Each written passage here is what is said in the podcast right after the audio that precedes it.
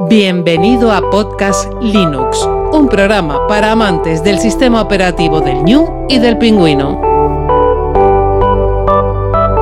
Podcast Linux, el espacio sonoro para disfrutar del software libre.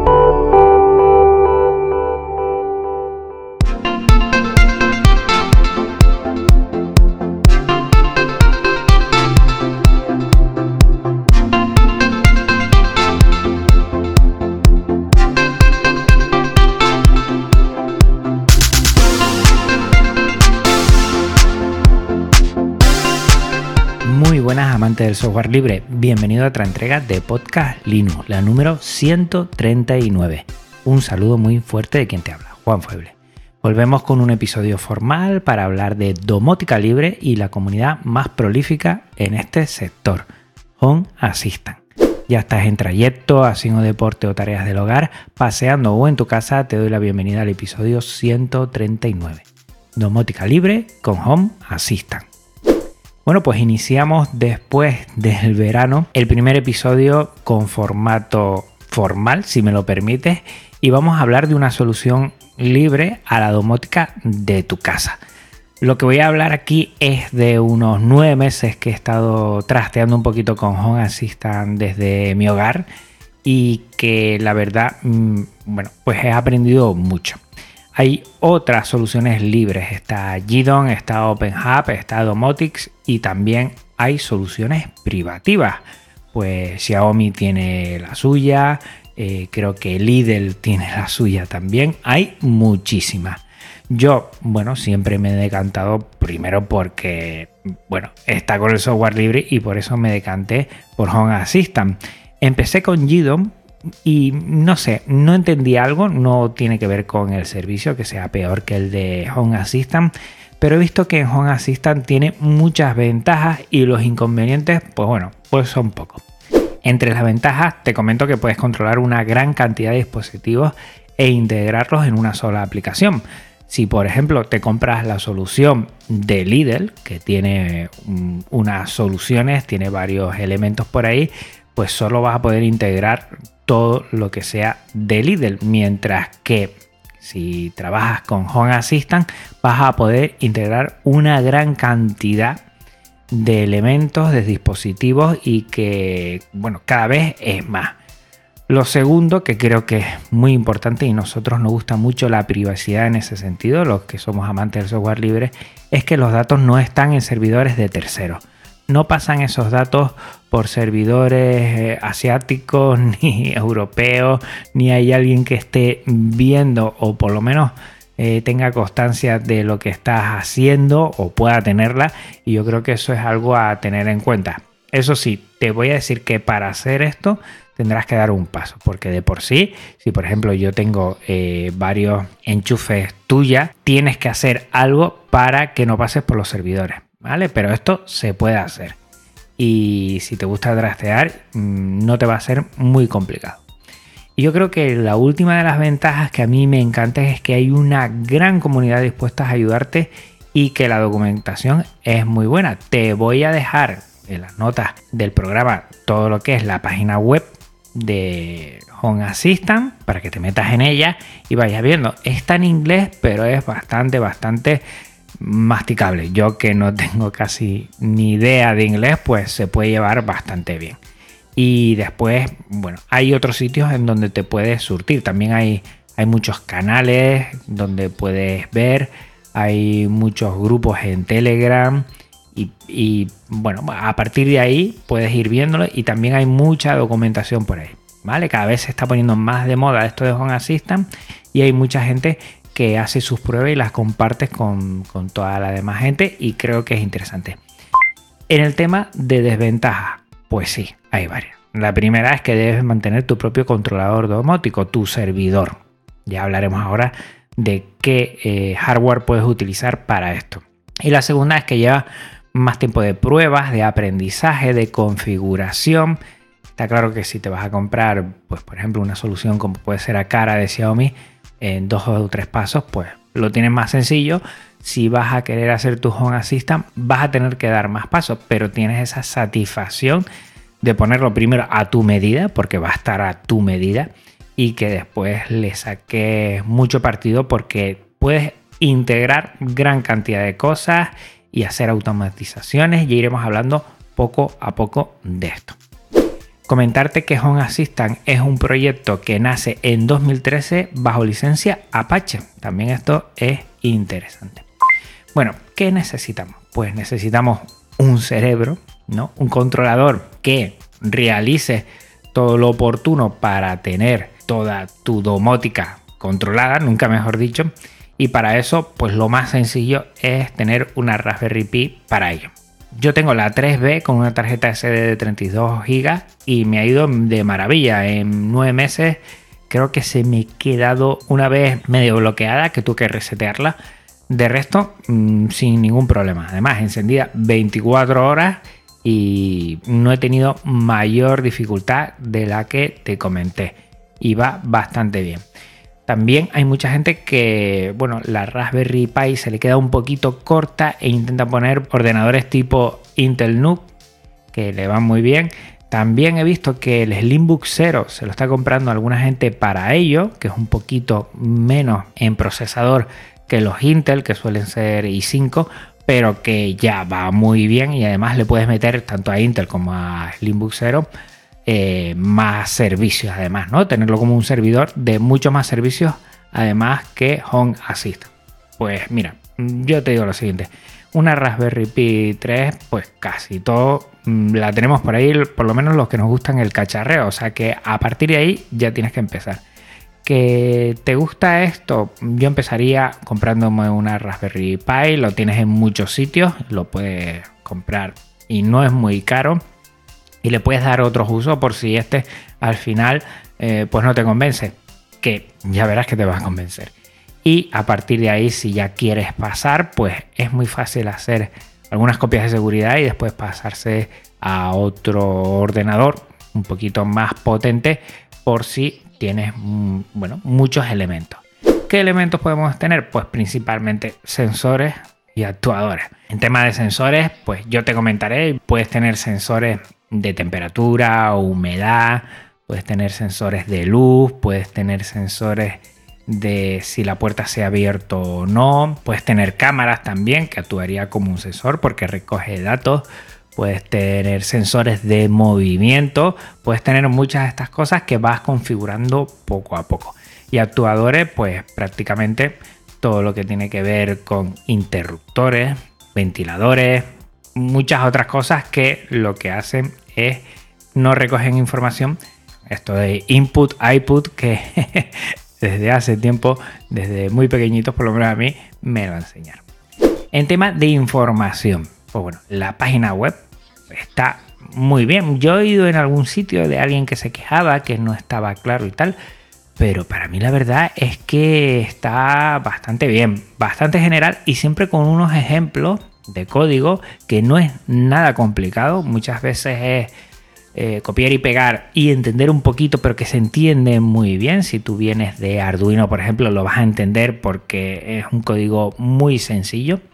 Y te animo a que hay un icono de lupa, que es el icono de búsqueda de la página web, y ahí haces clip y mm, bueno, pones lo que quieres buscar y prácticamente no vas a tener ningún problema en ese sentido.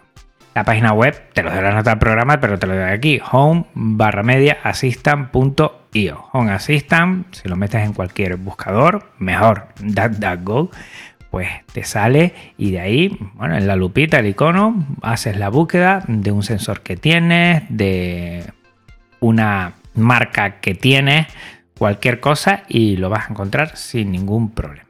También dentro de la página web tiene el foro oficial, que está muy bien. Está todo en inglés, pero mm, bueno, es bastante entendible. Por lo menos te lo vuelvo a repetir, que yo de inglés poco y lo entiendo todo. O sea que el foro oficial está bien, tanto para revisarlo como para utilizarlo y poner tus dudas y tus preguntas. Y después, lo dicho antes, gran número de canales, blogs, podcasts en los que te irán guiando por ideas, por configuraciones, por sensores, por elementos y ya verás que todo esto te va a ayudar un montón. A mí me ha ayudado un montón y me ha hecho por lo menos tener un concepto bastante amplio de lo que puede llegar a ser Home Assistant y muy interesante. En este sentido, decirte varias cosas. Primero, poco a poco, que no se te indigeste. Segundo, que si quieres algo un poquito más profesional para salvaguardar una empresa, yo no metería Home Assistant, a menos de que tú tengas unos conocimientos bastante amplios en ese sentido. Eso lo tienes tú que pensar, ir poco a poco, añadiendo más sensores y a partir de ahí, pues bueno, vas viendo la capacidad que tú tienes de poder llevar adelante una domótica libre dentro de tu casa. Tercero, hay cosas que, sobre todo elementos, sensores y actuadores que a veces requieren meter mano a la instalación eléctrica. Yo ahí mucho cuidado, mucho cuidado. Yo no lo he hecho porque no me siento capaz, la verdad. Eh, si tienes conocimientos de electricidad, pues bueno, sí. Si no lo tienes, mm, piénsatelo dos veces desde mi punto de vista. Siempre tenemos a algún amigo, algún familiar que sí tiene los conocimientos y nos puede ayudar. Yo mm, le tengo pánico a ese tema y mucho cuidado con nuestra salud, que después esto nos lleve por mal camino. No voy a indagar aquí cómo se instala y todo esto. Mi idea es que tengas una idea muy muy general, lo he dicho antes, y que a partir de este episodio y del siguiente en el que va a venir una persona que conoce bastante y nos va a ahondar en el tema, pues a ti te anime a que puedas empezar a sacar tus proyectos dentro de Home Assistant. Esa es mi idea. Bueno, cuando arrancamos Home Assistant, y yo lo tengo aquí, lo tenemos dentro de nuestra Raspberry Pi y nos va a dar una IP que va a ser local en donde nos podremos nosotros acceder a través de otro ordenador. También mm, se puede desde más dispositivos, pero principalmente desde un ordenador en una primera instancia. Ahí, pues lo que vamos a ver es primero un resumen que ya iré a él, unos paneles donde nos van a dar información y todas esas tarjetas que son en los que en los elementos de los paneles nosotros podemos poner. A eso iré más tarde, pero lo principal es ir a la parte de supervisor. Es donde vamos a tener un primer panel de control, un panel de control digamos de configuración, porque hay otro panel de control eh, en resumen, donde nos van dando información. En este primer panel de control de configuración vamos a, ver las actualizaciones pendientes, que esto es algo interesantísimo, y los complementos instalados. Los complementos instalados salen de la siguiente pestaña, que es la tienda de complementos. Digamos que Home Assistant te da una serie de plugins para que tú a golpe de clic y una pequeña configuración puedas adaptar tu Home Assistant a todo lo que necesites. En el panel de control, por ejemplo, yo tengo aquí que ya tengo alguna actualización pendiente, salen cada muy poco y eso es importante que lo tengas todo actualizado, sobre todo para que funcione bien y tener bastante controlado el tema de seguridad. Digamos que mm, nadie quiere que una persona externa se haga con tu domótica del hogar o sea que siempre ten actualizado todo. Y en la siguiente pestaña tienes la tienda de complementos, los plugins, los add-ons. Yo tengo varios. Te voy a decir mm, para mí los más importantes. El primero, el que tienes que hacer es DAC DNS. DAC DNS es un DNS dinámico, gratuito, que sirve para que tú te puedas eh, conectar a tu Home Assistant fuera de casa te va a dar una dirección .dacdns.org que tú vas a utilizar. Aquí dos cosas. Primero, el usuario y contraseña aquí tiene que ser bastante complejo. Mm, toda la gente, cada vez que pone al exterior la posibilidad de entrar, sabes que tienes que controlar eso mucho. Eh, configurar esto no es complicado, hay un montón de tutoriales por ahí y yo la verdad no me resultó muy complicado. Eh, otras cosas que puedes configurar aquí, el File Editor, el editor de archivos. Nada, esto es a golpe de clic, ya lo tienes y puedes configurar una parte muy importante, un archivo muy importante que es el configuration.yalm. Esto lo vas a tener que hacer cada vez que a base de tutoriales te digan que para esta integración que para este servicio tienes que toquetear un poquito ese archivo, el de configuración. También yo tengo varias, el, el Samba SAR, ¿eh? el compartir por medio de Samba, porque eh, intento, y ahora hablaremos, que las copias de seguridad que se quedan dentro de la Raspberry Pi, también yo extraerla mm, desde el ordenador y guardar esas copias de seguridad y tener, creo que no tengo ninguno más. Bueno, uno de terminal que no lo he utilizado la verdad y otro que comprueba la configuración de Home Assistant que no sé si viene por defecto, creo que sí. Aquí hay muchos más, ¿eh? Y mi propuesta es decir que vayas poco a poco, añadiendo poco a poco, ver que tienes estables tu Home Assistant, que todo va bien, haces copia de seguridad, de que ahora vamos a hablar de ella, y después sigues añadiendo más cosas.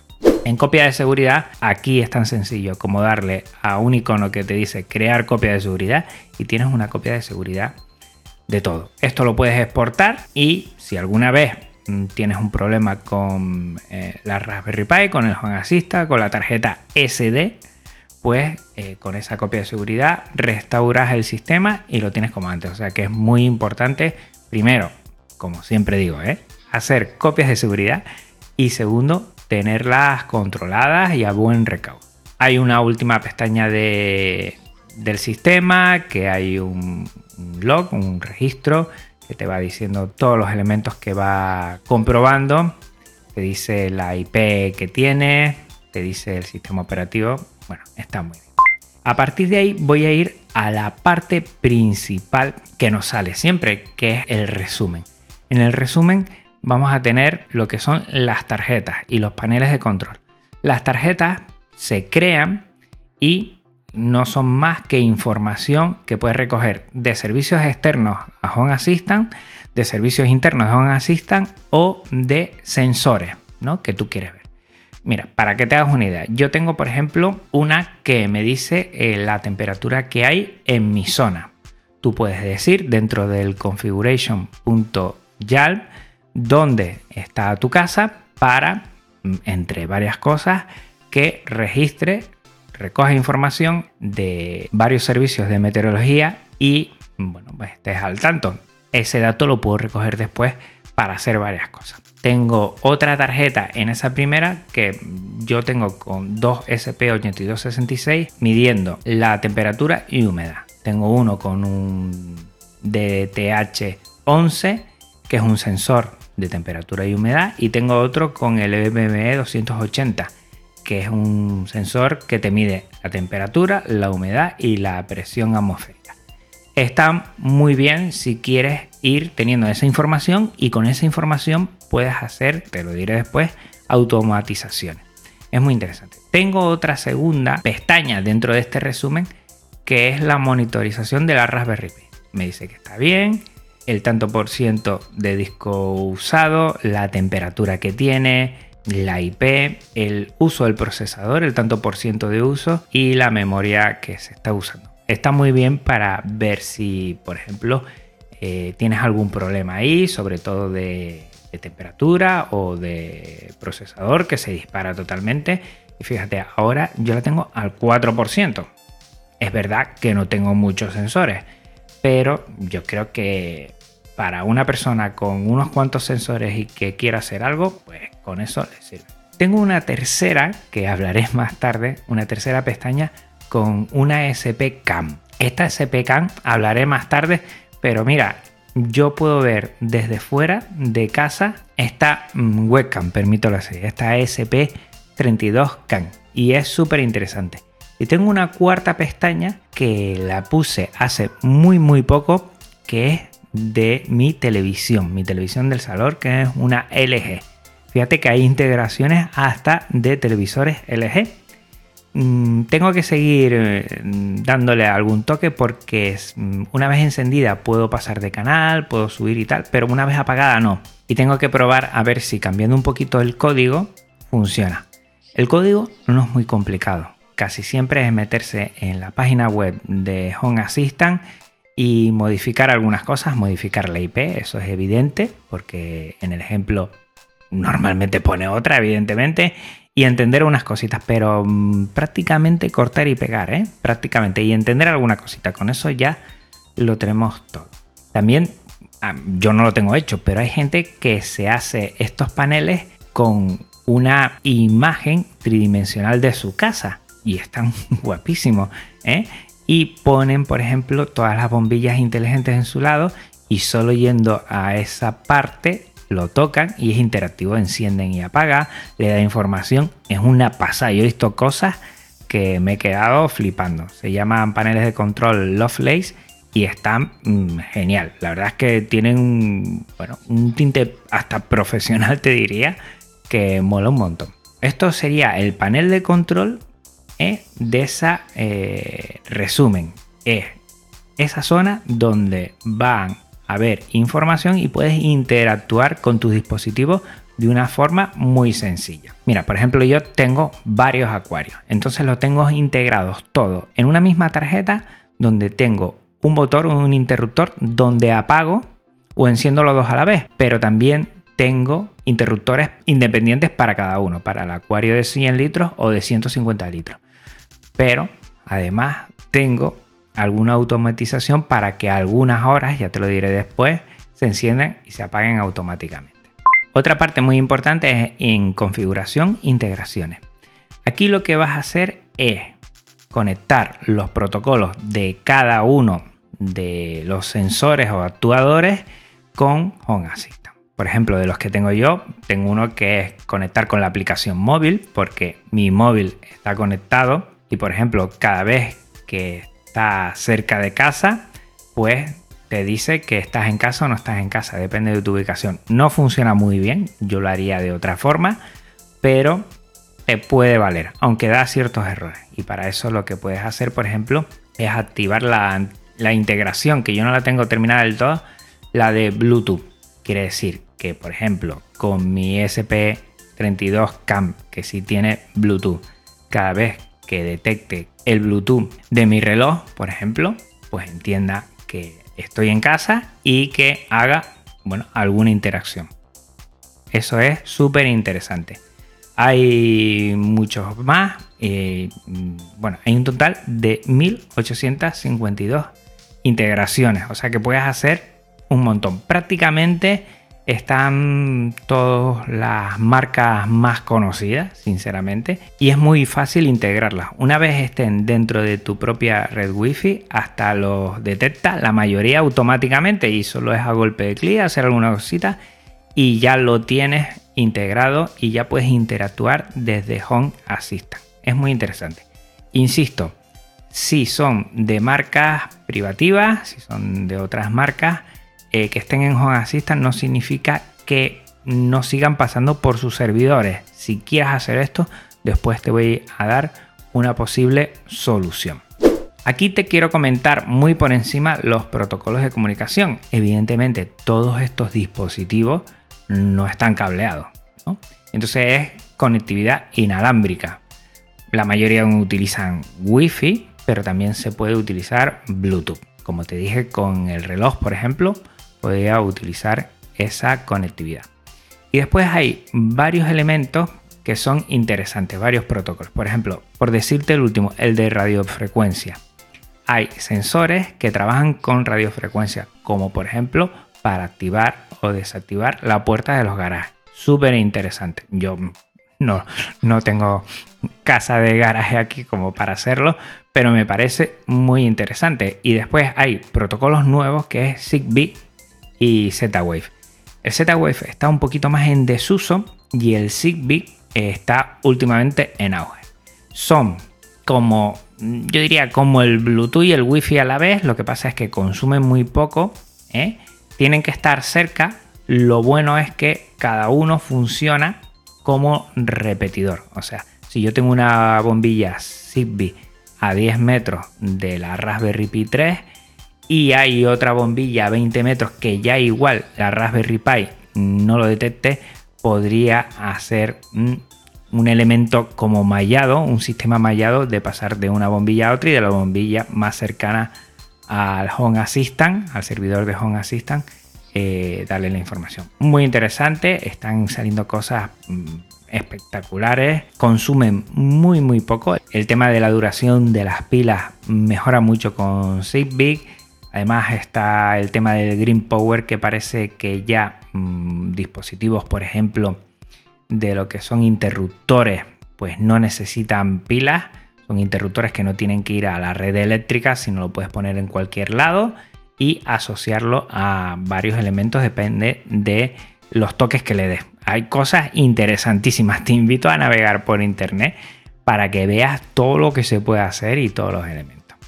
Pues bueno, después de estos protocolos de comunicación, también decirte que tenemos aplicaciones oficiales para Android e iOS. Súper interesante, ¿no? Tener en tu propio móvil la posibilidad de poder interactuar y hasta de configurar tu Home Assistant. Está muy muy bien. En este sentido, decirte que, que, para Android, por ejemplo, que funciona muy bien, yo mm, ahí no tengo ningún problema. Y todo fuera de casa, no me tengo que conectar a un ordenador. Lo hago desde el propio móvil. Te dije antes que con el File Editor puedes configurar tu archivo de configuración, el configuration.yal, y ahí poner mucha información. Voy a entrar y te voy a decir lo que tengo yo. Yo tengo dónde está mi casa con la latitud y longitud y el radio que le quiero dar ¿eh? de interactividad de eso, el DAC DNS que se configura desde ahí. También las notificaciones. Tengo notificaciones en Telegram. No es muy complicado, te puedes crear un bot en Telegram y emparejarlo y después decirle de todo lo que tú quieras si notifica o no notifica. Eh, ni es sencillo ni es complicado. Yo creo que es término medio. Y si has cacharreado alguna vez, es muy interesante. También tengo el tema de alguna webcam del televisor LG. Aquí hay que poner algo de información para configurarlo. Y los sensores de la Raspberry Pi que te hablé antes. Es bastante sencillo. Si no, no te lo diría. La verdad es que se puede conseguir muchas cosas en este sentido, pero siempre llevando un orden y una paciencia si eres una persona muy novata, eso sí te lo diría. El tema de automatizaciones, yo creo que una vez tienes sensores, quieres que interactúen. Por ejemplo, ¿qué tengo yo hecho? Bueno, me voy a configuración, me voy a automatizaciones y aquí tengo, bueno, uno que, lo tengo desactivado, lo activo a un clic y que es eh, al llegar a casa. Vamos a ver, al llegar a casa, ¿qué tengo hecho? al llegar a casa, el dispositivo que lo va a, controlar con mi móvil es que, y si el acuario, el acuario de 100 litros está apagado a partir de 10 a 7 de la tarde, pues lo encienda. Y lo encienda durante 5 minutos. Pues mira, esta es una automatización que yo hice, la tengo desactivada, pero es interesante, ¿no? Llegar a casa y ver, poder ver los acuarios, no tener que encenderlos, sino que en 5 minutos se enciendan y se apaguen. También tengo que los acuarios se enciendan y se apaguen a una hora determinada. Puedes hacer notificaciones en la propia aplicación de Home Assistant de Android, que es muy interesante para que quede ahí, o hacerlo por Telegram, donde yo también lo tengo puesto para algunas cosas. Aquí te doy una pequeña idea muy muy sencilla de lo que se puede hacer. Pero por ejemplo, si sube la temperatura, a esta temperatura activar el enchufe que enciende un ventilador. Por ejemplo, eso se puede hacer y es muy fácil. Y lo podemos notificar por medio de Telegram, por medio de la propia aplicación, por medio de correo. Se pueden hacer muchas cosas. Hay que trastear un poco, conocer, irte a toda la documentación, ver algunos canales de YouTube, preguntar en algunos grupos de Telegram. No es muy complicado, pero sí lleva su tiempo y todo es probar. También tiene la capacidad de gestionar usuarios. Hay uno que será administrador, pero también puedo poner otro usuario, por ejemplo, para mi pareja o para los hijos. Y ahí puedes ir bloqueando permisos, que no pueda configurar esto, que no pueda hacer otras cosas. Y eso es muy interesante.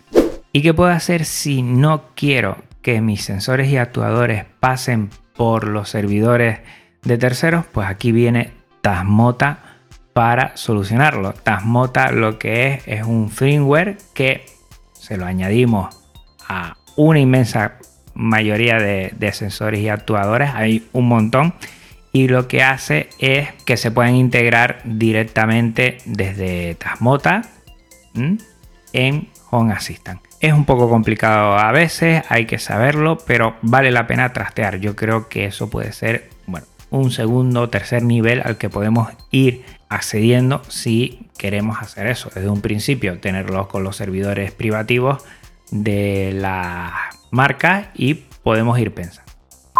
Aquí hay una cosa súper interesante que a mí me ha flipado y es ESP Home.